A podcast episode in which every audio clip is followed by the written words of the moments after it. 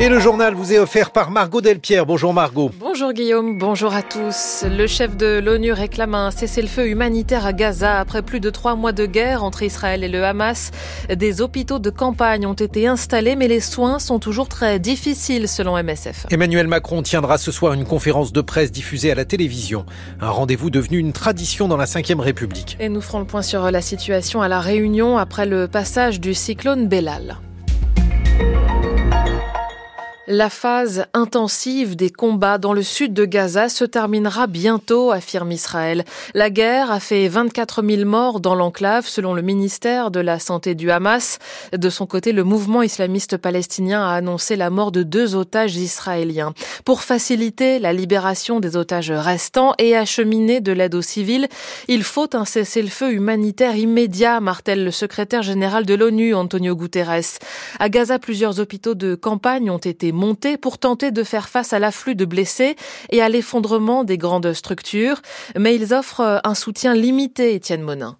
Dans une banlieue sud de Gaza, l'organisation américaine International Medical Corp a monté des dizaines de grandes tentes blanches sur le sable avec une unité de soins intensifs, deux blocs opératoires et 50 lits. William Schoenburg est chef du bureau du CICR à Gaza, joint par WhatsApp. Les structures médicales, euh, en général, sont plus dans un état euh, fonctionnel. L'idée avec un hôpital terrain, c'est de au moins fournir quelques services de base à la communauté en proximité euh, de là où ils vivent. La plupart des hôpitaux à Gaza fonctionnent dans des conditions dégradées. La dernière structure du centre de l'enclave a perdu le gros de ses effectifs, mais les hôpitaux de campagne ne compensent pas, estime Michel Lacharité, responsable des opérations d'urgence pour MSF. On est autour de 250 lits.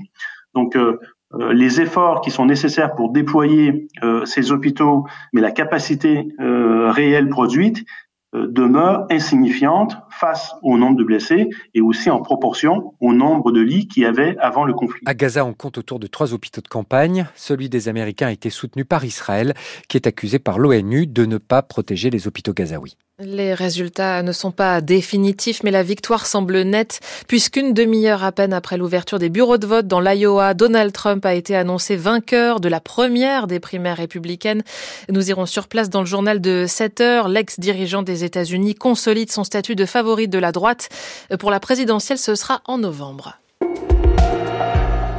6h32 sur France Culture, la suite du journal de Margot Delpierre. Jordan Bardella appelle les adhérents et les électeurs des Républicains à rejoindre le Rassemblement national. Le président du RN présentait ses vœux à la presse hier, relançant au passage sa campagne pour les européennes de juin, puisqu'il est tête de liste. Celle de LR sera conduite par François-Xavier Bellamy.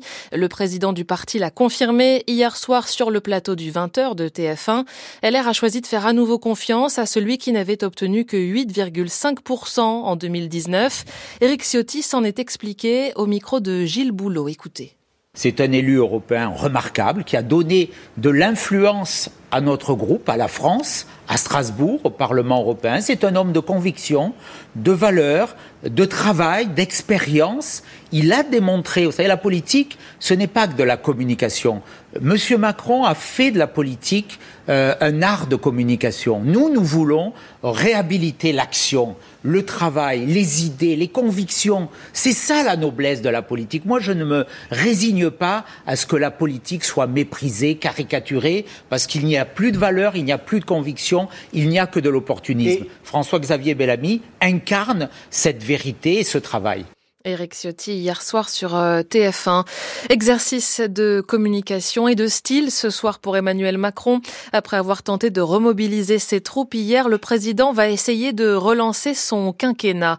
Conférence de presse prévue à 20h15, retransmise sur plusieurs chaînes de télévision. Le chef de l'État renoue avec un exercice qu'il n'apprécie pas beaucoup, mais qui est une tradition sous la Ve République. L'occasion aussi d'échanges qui relèvent plus de la vie privée que de la politique politique, Rosalie Lafarge. L'initiateur du rendez-vous n'y aura pas échappé aux questions personnelles. En 1965, le président de Gaulle est interrogé sur son état de santé. La question est la suivante, comment vous portez-vous? Je vais vous répondre tout de suite. Je ne vais pas mal, mais rassurez-vous, un jour je ne manquerai pas de mourir. Le trait d'humour choisi aussi par François Mitterrand, questionné en 1991 sur le risque d'usure après dix ans de pouvoir. Comme le dit une marque à laquelle je ne veux pas faire davantage de publicité, vous savez, on ne suce que si on sert. Hein. Bien que, bien que, j'observe de plus en plus que ceux qui ne servent à rien sucent beaucoup.